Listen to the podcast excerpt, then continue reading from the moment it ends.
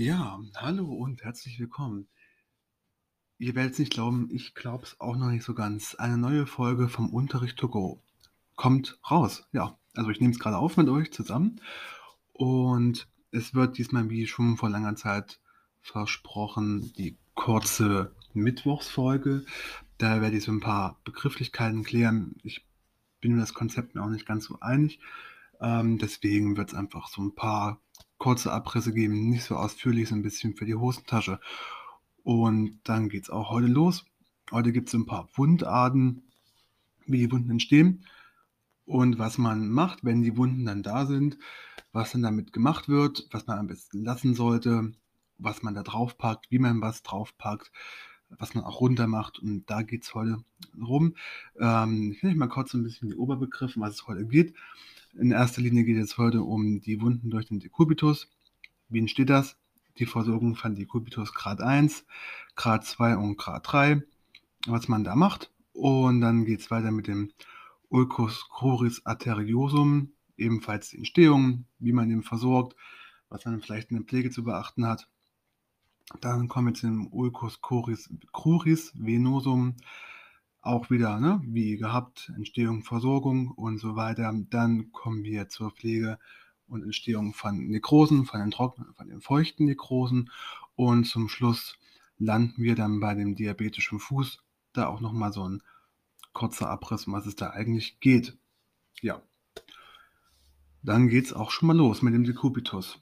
Wie ihr soweit wisst, ja, ein Dekubitus entsteht durch Druck und Scherkräfte, die sich dauerhaft auf einer Stelle befinden. Ähm, sprich, wenn man längere Zeit auf einer Stelle sitzt, liegt, ne, sich darauf befindet, dann kann der Stelle ein Dekubitus entstehen. Das sind meistens Stellen, die für sowas sehr empfindlich sind. Das ist Steiß. Das ist, glaube ich, die häufigste Form ne, am Steiß. Da seht ihr das auch in der Praxis am ehesten, am häufigsten kann aber auch entstehen an Fersen. Das ist auch noch eine zweithäufigste Stelle, wirklich die Fersen, egal ob links oder rechts, meistens auch gern beidseitig. Da entsteht sowas auch immer ganz gerne, weil ja die meisten Leute, die zum Beispiel in der Pflege, im Pflegeheim oder auch in Krankenhäusern im Bett liegen, da liegen dann oftmals ja die Fersen auf, auf der Matratze und das über längere Zeit. So ein Dekubitus, es gibt keine Faustregel, wie lange er braucht zu entstehen. Minuten bis Stunden dauert es meistens, bis dann der Kubitus Grad 1 da ist. Grad 1, na, wisst ihr bestimmt auch, das ist die Hautrötung. Und ja, jetzt kommen wir zurück zu diesen Arten, also nicht mehr zu den Arten, Entschuldigung, äh, zu den Stellen. Deswegen gerne auch immer, oder man macht es auch die Fersen freilagern, damit sie nicht aufliegen, dort kein Dekubitus sich bildet. Und ebenfalls auch am Steiß, am Gesäß immer lagern. Ja, es gibt auch natürlich noch andere Stellen, zum Beispiel können auch an Ellenbogen sich das bilden. Es gibt auch selten, aber es gibt es auch hinterm Ohr, hinterm Ohrläppchen. Könnt ihr selbst jetzt auch mal anfassen, wenn ihr wollt. Dort merkt ihr, da ist die Haut relativ dünn, kein Fett und da merkt ihr auch sofort gleich den Knochen. Und da kann es auch entstehen. Es kann auch an Nasenspitzen entstehen. Sehr, sehr, sehr selten. Kann aber auch da entstehen. Und ja, wie gesagt, da kommt es natürlich immer drauf an, dass man den Druck wegnimmt und verteilt. Wenn jetzt eine Person dort Stunde, zwei Stunden drauf liegt, ist es nicht so schlimm, aber dann sollte man schon wieder den Positionswechsel vorziehen, dass eine andere Seite dann genutzt wird, damit es erst gar nicht entsteht. Sollte jetzt aber ein Dekubitus entstanden sein oder gerade eine Entstehung sein, was macht man dann? Dann ist man bei der Versorgung von Dekubitus Grad 1. Da konzentriert man sich, wie eben schon angesprochen, auf die Lagerung. Da ist noch nichts zu machen mit Verbinden, da sich die Stelle einfach nur ein bisschen rötet. Und dann kommt ihr als Pflegekräfte, als pflegende Personen zum Spiel. Lagern. Wenn die Person sich nicht selbstständig lagern kann, was in den meisten Fällen so ist, dann bitte ihr unterstützen, dass ihr die Lagerung auch in einem Protokoll festlegt, damit eine weitere pflegende Person, die dann nach euch kommt, weiß, okay, die Person lag jetzt so und so lange auf dieser Position, rechts, links, Rücken. 'ne Zeitangabe, 'n Kürzel drauf, damit es dokumentiert ist und damit nicht die Person dann längere Zeit auf einer Stelle liegt und dann hatten wir ja das Problem mit dem Dekubitus. So. Jetzt, ne? Lagern. Wie lange lagert man? Er lagert so lange, bis die Rötung vollständig abgeklungen ist. Es muss wirklich komplett abgeklungen sein. Und dann, ja trotzdem weiter lagern, nicht einfach aufhören. So, gesagt, eure Position in der Pflege ist ganz klar. Entweder beratend zur Seite stehen, dass ihr sagt, dass die Person sich bitte selbstständig lagern soll, oder übernehmen die Lagerung. Das war's auch schon. Grad 2. Grad 2 ist schon ein bisschen tiefer. Das ist dann eine oberflächliche Hautläsion. Die Wunde geht noch nicht in die Tiefe. Die Wunde befindet sich oberhalb. Kann man ungefähr mit einer Schürfwunde vergleichen. Auf der Wunde befindet sich, äh, bildet sich Fibrin und auch manchmal Hautreste. Das ist schlecht. Da nicht einfach irgendwas drauflegen, zuerst abtragen. Ihr tragt zuerst das Fibrin und die Hautreste ab, sodass ihr eine schöne, saubere Wunde habt. Am besten mit schönen, sauberen Wundrändern, die nicht mazerieren. Und dann legt ihr am besten einen absorbierenden Wundverband drauf. Das heißt, die Wunde gibt ja regelmäßig ständig Wundflüssigkeit ab und es aufgesogen wird, nehmt ihr einen Wundverband, einen Schaumstoffverband, wo dann die Wundflüssigkeit sich sozusagen aufsaugt. Am besten sind dort sind dabei Hydrokolloidplatten oder Hydrokolloidverbände. Hydrokolloidplatten gibt es auch schon selbst kleben, dass man die einfach draufklebt, da muss nichts mehr drumherum gemacht werden. Und Hydrokolloidverbände, da legt dann die Platten drauf und auf die Platten macht ihr dann was zum Fixieren drauf. Ne? Das hat den guten Vorteil, dass die Hydrokolloidverbände die, die Wundflüssigkeit absorbieren und dadurch bildet das Wundsekret ein Gel, was die Wundheilung vergünstigt. Das ist einfach viel, viel schöner. Ja, und die Verbände schonen auch das umliegende Gewebe. Man möchte ja das umliegende Gewebe nicht auch noch zusätzlich schädigen. Das soll intakt bleiben. Und von daher dann bitte na, die Verbände drum machen. Was ist euer, eure Aufgabe in der Pflege? In der Pflege ist eure Aufgabe, dass ihr die Verbände regelmäßig kontrolliert, regelmäßig wechselt. Alle zwei Tage am besten oder nach Verschmutzung. Ne? Nicht, wenn jetzt äh, das gerade am Gesäß, wenn der Stuhl hinten dran kommt, nicht lassen, runter machen, neu machen. Auch nicht sagen, ich habe es doch heute Morgen erst gemacht, das machen wir morgen nochmal. Nee, macht es gleich neu, weil ihr wisst, ne, Fäkalien in der Wunde sind auch nicht vom Vorteil. Das ist eure Aufgabe in der Pflege, Wundverband. Und jetzt kommen wir auch schon zum letzten Punkt vom Dekubitus zu Grad 3. Grad 3, da geht die Wunde schon in die Tiefe. Das ist keine oberflächliche Wunde mehr, da geht es wirklich schon tiefer, da sind die tieferen Hautschichten betroffen. So, was macht man da? Da macht man ebenfalls wie auch bei Grad 2 hydroaktive und feuchte Wundverbände, weil wir wollen ja in der modernen Wundversorgung feuchte Wunden feucht halten. Das hat den einfachsten Grund, weil das feuchte Milieu ist das natürliche Milieu einer Wunde und von daher bleibt das Feuchte feucht.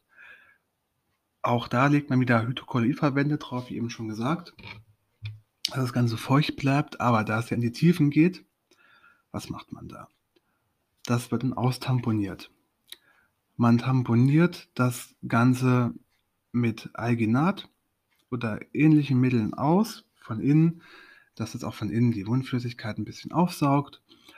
Und so. Aber was macht man oben nach? Oben macht man auch wieder, wenn die Hautreste und Nekrosen sich gebildet haben, runterholen. Bevor man verbindet, alles runterholen, dass man eine saubere Wundoberfläche hat.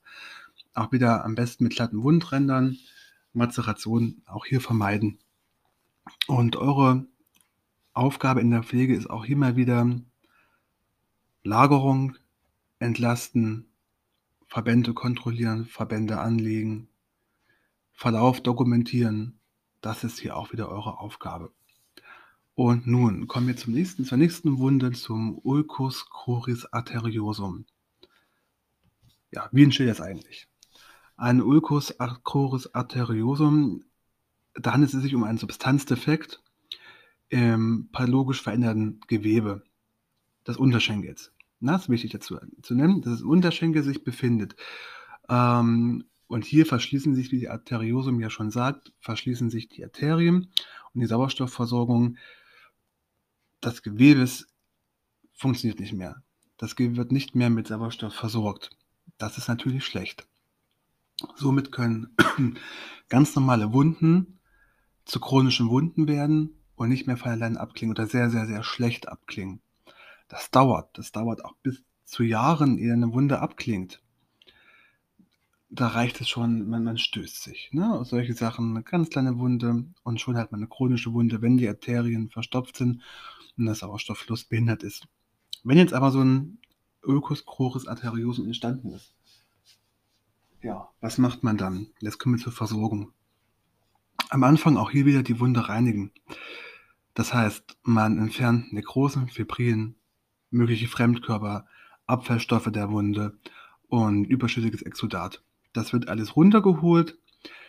Infizierte Wunden werden mit Antiseptika, wichtig ist jetzt, von außen nach innen gereinigt. Wenn eine Wunde nicht infiziert ist, dann mit Natriumchlorid oder einer Ringerlösung von innen nach außen reinigen. Wenn ihr das gemacht habt, wird auch hier die Wunde wieder feucht gehalten mit hydroaktiven Wundauflagen. Und was ihr aber bitte nicht macht, bei einem Ulcus arteriosum nicht verbinden, also nicht komprimieren verbinden. Ihr wisst, Arterien sind verstopft, keine Kompression auf die Stelle ausüben. Ne? Das ist ganz, ganz wichtig. Auch hier ist ja auch wieder eure Aufgabe, Wunde reinigen, Wunde, wenn nötig, desinfizieren und dann die Wunde versorgen. Und darauf achten und gerne auch beraten, dass dort nichts Komprimierendes an der Wunde gemacht wird. Na, dass man hier nichts komprimiert, einfach einen lockeren Verband drauf, am besten drauf kleben, wenn das möglich ist, aber auch hier wieder aufpassen, nicht, dass man die Haut runterholt und dann entsteht die nächste Wunde, die auch nicht wieder heilt. Na, so, jetzt kommen wir zum Ulcus curis venosum. Hier gibt es meistens immer Vorerkrankungen wie eine Hypertonie und dadurch ist das Venensystem natürlich langfristig geschädigt oder wird langfristig geschädigt. Und auch hier ist wieder natürlich die Insuffizienz der Venenklappen spielt natürlich auch eine Rolle. Dadurch ist der Blutfluss nicht mehr besonders gut, wie man es bei gesunden Menschen kennt. Und da sammelt sich das Blut in unteren Extremitäten. Das heißt, in der Knöchelregion ist es hier meistens bei dem Ulkus, wodurch das Gewebe natürlich immensen Druck ausgesetzt ist. Und der Druck schädigt das umliegende Gewebe. Und da hat man es auch wieder, ist eine Wunde. Zack, Wunde, neues Problem. Was macht man jetzt? Bevor man die Wunde versorgt, gilt auch hier wieder, wie schon bei den anderen Wundarten, ähm, reinigen. Die Wunden sauber machen, eventuelle ja, Nekrosen abtragen, Fremdkörper entfernen, solche Sachen, wie man auch alle schon vorher gemacht haben. Ne? Also wir machen jetzt hier auch nichts Neues. Das ist einfach, das kann man genauso machen wie bei dem Ulkus vorher oder auch bei dem Decubitus. Ganz genau so macht man das. Und ja, auch hier, das dauert wieder ewig, wie das abklingt. Und hier legt man auch wieder einen feuchten Wundverband drauf. Jetzt kommt die Besonderheit. Was man eben bei den Ulcus arteriosum nicht gemacht hat, die komprimierende Verbandsart, hier macht man es mit einer Kompression.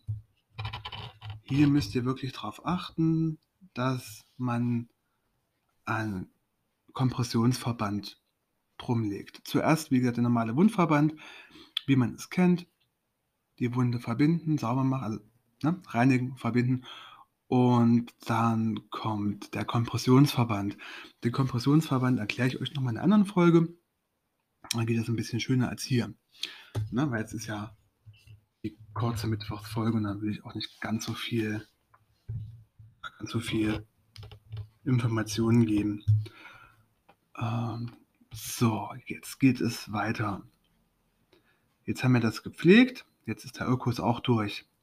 Was macht man, was gibt es noch? Jetzt kommen wir zu den feuchten Nekrosen. Feuchte Nekrosen entstehen an Wunden, ne? zum Beispiel Dokubitus, was wir eben hatten, an den Ulkus oder auch an diabetischem Fuß, der nachher kommt. Feuchte Nekrosen, generell Nekrosen, abgestorbenes Gewebe abgestorbene Haut. Das lebt, da lebt nichts mehr. Ne? Das, ist, das ist ja abgestorbene Haut. So, was macht man nun? Groß sollte man meist chirurgisch vorstellen, weil dann ChirurgInnen entscheiden, ob man die Nekrosen abträgt. Und das sollten dann doch am besten, am besten wirklich ausgebildetes Fachpersonal machen, weil ansonsten geht einiges schief ja, die Wunde muss auch hier wieder regelmäßig verbunden werden und geschaut werden, wie verläuft das Ganze. Muss da eventuell noch mal was passieren? Muss da noch mal Chirurg in drüber gucken oder nicht? Ja, dann die trockenen Nekrosen sind auch das Gleiche. Sie sind natürlich, wie es schon der Name sagt, nicht feucht, sondern trocken. Die entstehen grundsätzlich durch Flüssigkeitsverlust. Also wenn das Gewebe keine Flüssigkeit mehr hat oder wenig Flüssigkeit, aufgrund von mangelnder Durchblutung, dann entstehen die trockenen Nekrosen. Trockene Nekrosen können auch ganze Körperteile betreffen, das ist dann Gangren. Habt ihr bestimmt auch schon mal gehört. Und die Farbe kann bräunlich bis schwarz aussehen und natürlich dann ein Taubheitsgefühl auf der Stelle, weil da findet keine Versorgung mehr statt des Gewebes. Aber was machen wir? Wie versorgen wir das Gewebe? Wir gucken, ob die Nekrose an der darunter, haftet, darunter liegenden Wunde anhaftet. Wenn sie nicht anhaftet, dann vorsichtig runterholen, aber nicht anfeuchten. Vorsichtig abtragen, aber auch natürlich nur, wenn keine Entzündung, äh, Entschuldigung, wenn eine Entzündung vorliegt. Wenn keine Entzündung vorliegt, dann lässt man es äh, oder man trägt es trotzdem ab, dass dann die Nekrose nicht unkontrolliert abreißt und eine neue Wunde entsteht. Das müsst ihr dann entscheiden, je nachdem, ne, was da so vor euch liegt. Auch hier wieder die Wunde regelmäßig abdecken und bei einer beginnenden Ablösung versuchen, wenn es sein muss, kontrolliert und vollständig entfernen. Das ist ganz wichtig, vollständig entfernen, damit sie nicht unkontrolliert abreißt und dann wieder einen neuen Schaden auftut. So, jetzt kommen wir auch schon fast zum Schluss. Letzte Thema, diabetischer Fuß. Wie entsteht das Ganze? Natürlich eine Voraussetzung ist, dass man Diabetes hat. Also ne Diabetes, diabetische Entgleisung über mehrere Jahre, dass der Blutzucker unkontrolliert schwankt, also auch kontrolliert schwankt, dann in Kombination mit trockenen und rissigen Füßen ist natürlich die Wundheilung durch einen Diabetes nicht mehr ganz so super, wie man es sich wünscht. Und das begünstigt die Entstehung von Wunden. Wie eben auch schon angesprochen, durch einen trockenen und rissigen Fuß können ganz schnell kann Fuß aufreißen und es bildet sich eine Wunde und die Wunde kann man dann ganz schlecht versorgen. Ähm, da nämlich die Nervenbahn und die Flut Blutgefäße durch einen erhöhten Blutzucker geschädigt sind. Dadurch ist, wie wir schon alle wissen, die Wundheilung nicht so gegeben. Was macht man? Grundsätzlich muss die Wunde entlastet werden dadurch, weil der Druck die Heilung erschwert. Durch Druck können auch übrigens Wunden entstehen beim diabetischen Fuß. Und eine gute Entlastung muss vollständig passieren. Es gibt spezielle Schuhe, die das Ganze ermöglichen, aber am allerbesten ist wirklich noch eine vollständige Entlastung, dass man den Fuß gar nicht mehr, überhaupt keiner belastet. Das geht natürlich dann durch Unterarmstützen oder auch durch Rollstühle, durch einen Rollstuhl wenn die betreffende Person nicht mehr die nötige Kraft aufbringen kann, um mit Unterarmstützen sich selbst vorwärts zu bewegen. Ja, wenn jetzt die Wunde entsteht, dann die überschüssige Haut muss regelmäßig entfernt werden. Je mehr überschüssige Haut, immer runter, deswegen regelmäßige Kontrolle. Immer draufschauen, das ist dann eure Aufgabe in der Pflege. Und die mit deiner Wundbehandlung sagt auch hier wieder, schaff einer feuchten Wunde. Mein Herr, die Wunde feucht, Somit heilt sie am besten. Auch hier wieder die feuchten Wundverbände, wie wir sie eben hatten mit Hydrochlorid und so weiter. Das ist immer noch die leichteste und schönste Methode. Regelmäßig die Wunde begutachten, die Verbände wechseln und schauen, dass die Entlastung auch wirklich passiert. auch hier wieder die Menschen beraten und das feuchte Wundklima aufrechterhalten. Ja, das wäre so viel zur kurzen Mittwochsfolge. Ich hoffe, ihr habt ein kleines bisschen was daraus mitgenommen oder könnt was daraus mitnehmen. Und dann hören wir uns demnächst mit einer längeren Folge. Wann genau, das kann ich euch noch nicht versprechen. Möchte ich auch euch diesmal nicht versprechen. Da schauen wir einfach mal, wie es passt. Und bis dahin wünsche ich euch noch eine schöne Zeit, eine schöne Weihnachtszeit. Wir hören uns.